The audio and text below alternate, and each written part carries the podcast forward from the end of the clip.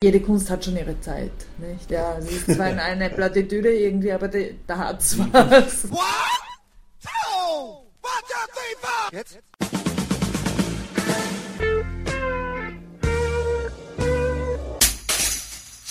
Herzlich willkommen in der Kulturviertelstunde von www.kulturwoche.at und einem Interview mit Dr. Evelyn Benesch, der Kuratorin und stellvertretenden Direktorin des BACA Kunstforum Wien, zur Ausstellung Der Kuss der Sphinx. Symbolismus in Belgien, das bis 3. Februar 2008 zu sehen ist.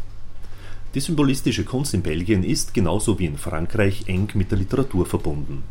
Ihre Protagonisten vereint weniger die künstlerische Ausdrucksweise als vor allem ihre Geisteshaltung, innerhalb derer die Vorstellungskraft eine wichtige Rolle spielt.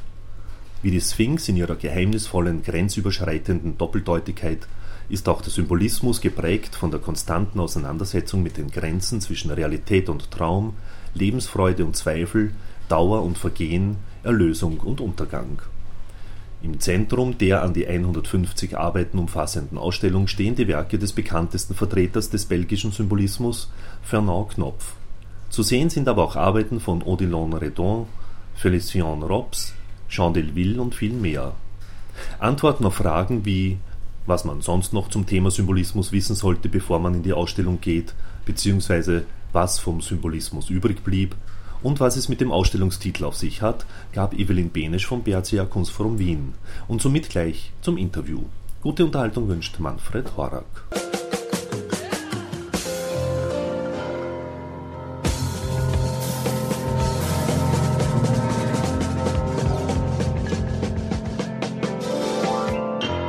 Es okay. gibt ein Werk von Knopf, das Le Caresse heißt, und da ist eine Sphinx ja, drauf. Ja. Für uns war der Kuss der Sphinx eigentlich ist ein, ein Symbol für diese Ausstellung.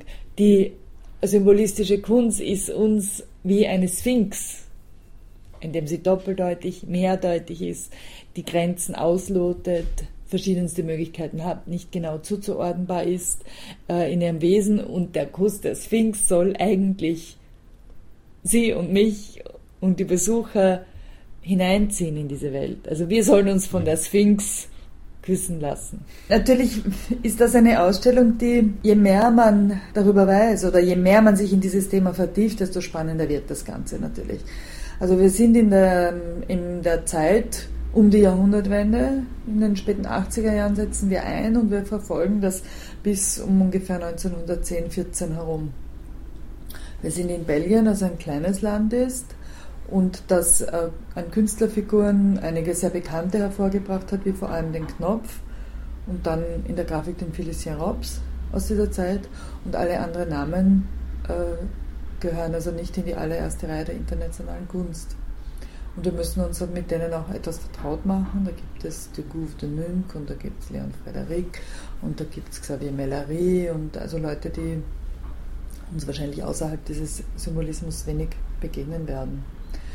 Dennoch ist das eine Kunst, die eigentlich ungeheuer spannend ist und auch sehr qualitätvoll ist. Ähm, das ist eine mehr von den Inhalten oder von der Geisteshaltung äh, der Künstler, die sich da zusammengefunden haben, bestimmte Richtung, Bewegung, denn eine Bewegung auf der Suche nach einer stilistischen Erneuerung. Das ist der Symbolismus nicht. Man hat ihn auch manchmal in eine konservative Ecke hineingeschoben. Das hängt wohl auch damit zusammen, dass es eine figurative Kunst ist, die uns aber Geschichten erzählen möchte. Und die uns am Ende des 19. Jahrhunderts im Zuge der Industrialisierung, als die Städte immer größer werden, als sich eigentlich eine gesellschaftliche Umwälzung ankündigt und schon im Werden ist, eine Kunst, die plötzlich zurückgeht äh, in eine Zeit oder in eine, eine Kunst, die zurückgeht in Darstellungen, die jenseits von Zeit und Raum angesiedelt sind. Also da gibt es einen toten Orpheus und da gibt es die Nibelungensage und da gibt es den Engel der Herrlichkeiten und dann gibt es auch den Rückgriff auf Altarbilder des Spätmittelalters, wie sie in Flandern ja sehr beliebt und sehr berühmt waren. Das hängt auch damit zusammen, dass sich das neue Belgien, das erst in den 1830er Jahren zusammengekommen ist, äh, eine Identität in der Vergangenheit sucht und legitimiert in der Vergangenheit, wie das ja immer geschieht. Nicht umsonst ist auch der, die Verehrung für Richard Wagner und seine in den nordischen Mythen angesiedelten Opern eine, eine mhm. sehr große. Wir haben da auch ein paar äh, sehr interessante, teilweise äußerst drastische ähm, Bilder in der Ausstellung hängen.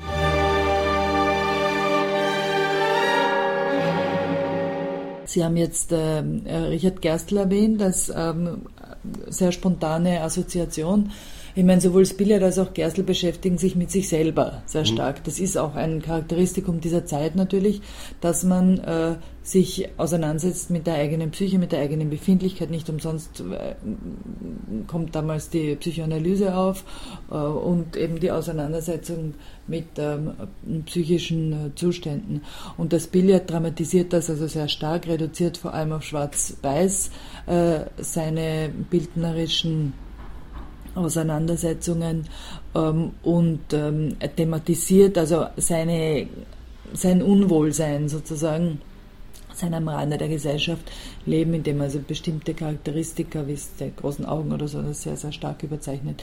Wie gesagt, er arbeitet mit Schwarz, ähm, setzt sehr wenig ähm, Farbakzente. Also wir haben in der Achse hängen dieses Bild von der Frau, äh, die auf diesem Schemel sitzt mhm. und mit dem Rücken zu uns scheint. Das ist mit ja. absolut irren Neonfarben umgeben. Eigentlich schaut wahnsinnig modern aus und ist es auch. Also das ist eine, eine, eine, eine bildnerische Auseinandersetzung, die absolut ins 20. Jahrhundert mhm. weist.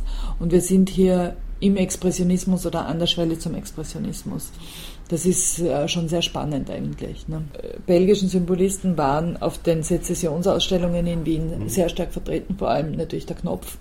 Ähm, 1898 schon, er hat auch eine eigene Nummer in Versacrum, die er selbst gestaltet, gemeinsam mit dem Hermann Bahr, ähm, den er auch gekannt hat. Er hat auch den Klimt gekannt und hat das ist, kommt in der Ausstellung auch sehr, sehr stark heraus, äh, den frühen Klimt sehr beeinflusst, vor allem in den Landschaftsbildern. Auch in den Porträts, in dieser Hieratisierung oder Auratisierung des Porträts ähm, hat der Knopf da einen ganz großen Einfluss.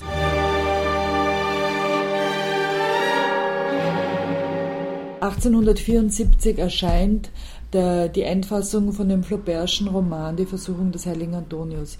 Und dieser Roman oder die Flaubertsche Interpretation, wo der Antonius vor allem von der Königin von Saba versucht wird, ist ganz entscheidend für die bildliche Auseinandersetzung des 19. Jahrhunderts.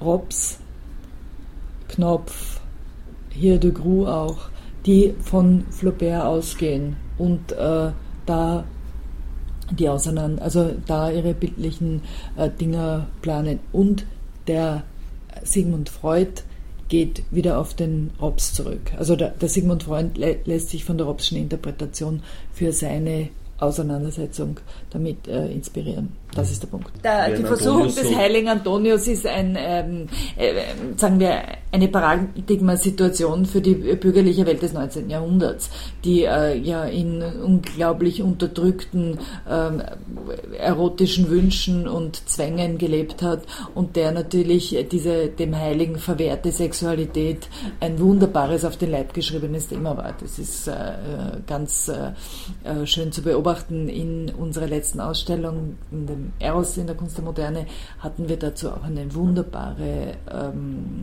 wunderbares Bild von Cézanne hängen, im frühen, frühen Cézanne.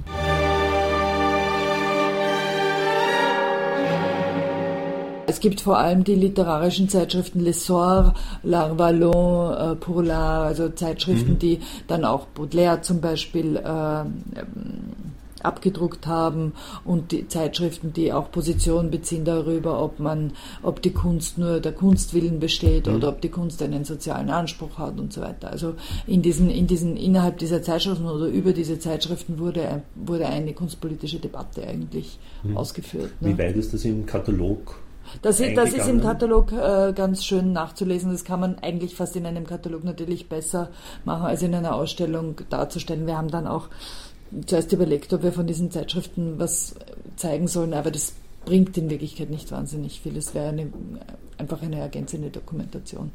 Und dann ist uns vorgekommen, dass das Bild, also das richtige Material an Bildern und Skulpturen, Grafik so reich ist, dass wir uns lieber auf das konzentrieren wollen. Ne? Bringt mehr. Mhm.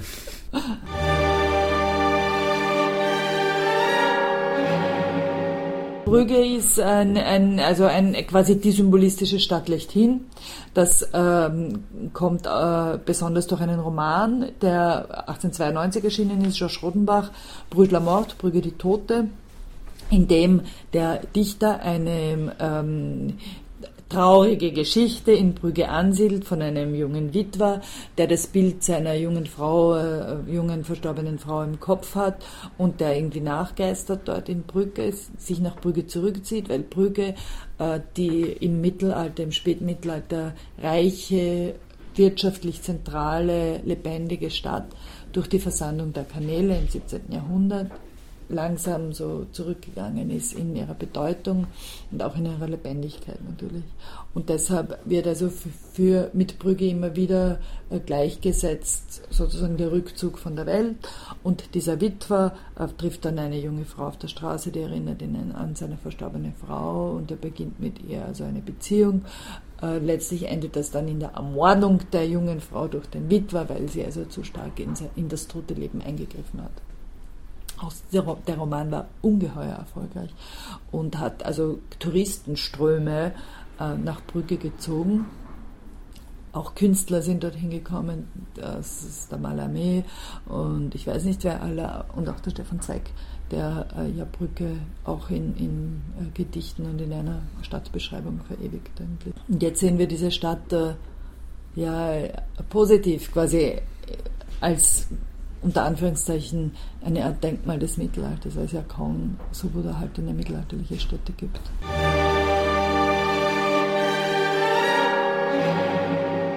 Das ist eine Kunst, die natürlich mit der Zeit um 1900 verknüpft ist mit diesem Umbruch von dem, vom 19. Äh, ins 20. Jahrhundert am Weg von einer zur Industrialisierung, von einer Weiterentwicklung der Gesellschaft, die sich dann wieder Nischen sucht, äh, die diese Rückkehr in das Mittelalter irgendwie, irgendwie aufsucht und die sich, die sich einfach neu formiert. Ja, das, das hat, also jede Kunst hat schon ihre Zeit, nicht? Stimmt, das, so wie das immer gesagt Ja, es ist zwar eine Plattitüde irgendwie, aber die, die da hat's was. Brügge ist da schon sehr speziell, weil Brügge einfach in der Substanz, also das nach außen wertig ist, ist auch eine kleine Stadt. Das ist ja richtig umschlossen noch von so einem Wassergraben und, und das hat schon einen anderen Einfluss auch auf die Gesellschaft, nicht? In einer, in einer, in einer kleineren Einheit, wo die Menschen einander natürlich in einer ganz anderen Art und Weise auch beobachten, als trotzdem in Wien, das eine große Stadt ist. Und hm, kommt mir vor, doch, doch irgendwie im 20. Jahrhundert mehr lebt. Also es gab damals auch immer so starke Verbindungen zwischen Literaten und bildenden Künstlern. Ja, ja. Auch in Wien, zusätzlich ja, auch mit Musikern. Ja, ja. Ähm, das scheint mir irgendwie gegenwärtig verloren gegangen zu sein, wo eben eher jede Kunstsparte sozusagen in ihrem eigenen Feld arbeitet, aber so richtig diese freundschaftliche Vernetzung im, im größeren Stil. Ja, aber die, aber, aber die Kunst gab. ist auch anders geworden, nicht? Und sie bedient sich vieler technischer Mittel und sie ist dadurch in sich vielleicht manchmal einfach übergreifender als sie es früher war. Also vielleicht äh, nehmen wir eine Freundschaft oder eine Verbindung oder eine Anregung zwischen einem bildenden Künstler oder einem Literaten dann möglicherweise weniger wahr, als wir das früher gemacht haben. Meinen, das weiß ich nicht. Das aus der Zeit heraus. Ja, ich würde meinen. Und, und auch aus, den, aus dem Medium, das äh, den Künsten in allen Bereichen zur, zur Verfügung steht, nicht? Es ist ja viel grenzüberschreitender geworden. Somit sind wir wieder am Ende der Kulturviertelstunde angelangt. Danke fürs Zuhören und danke fürs Dranbleiben. Bis zum nächsten Mal. Ihr Manfred Horak.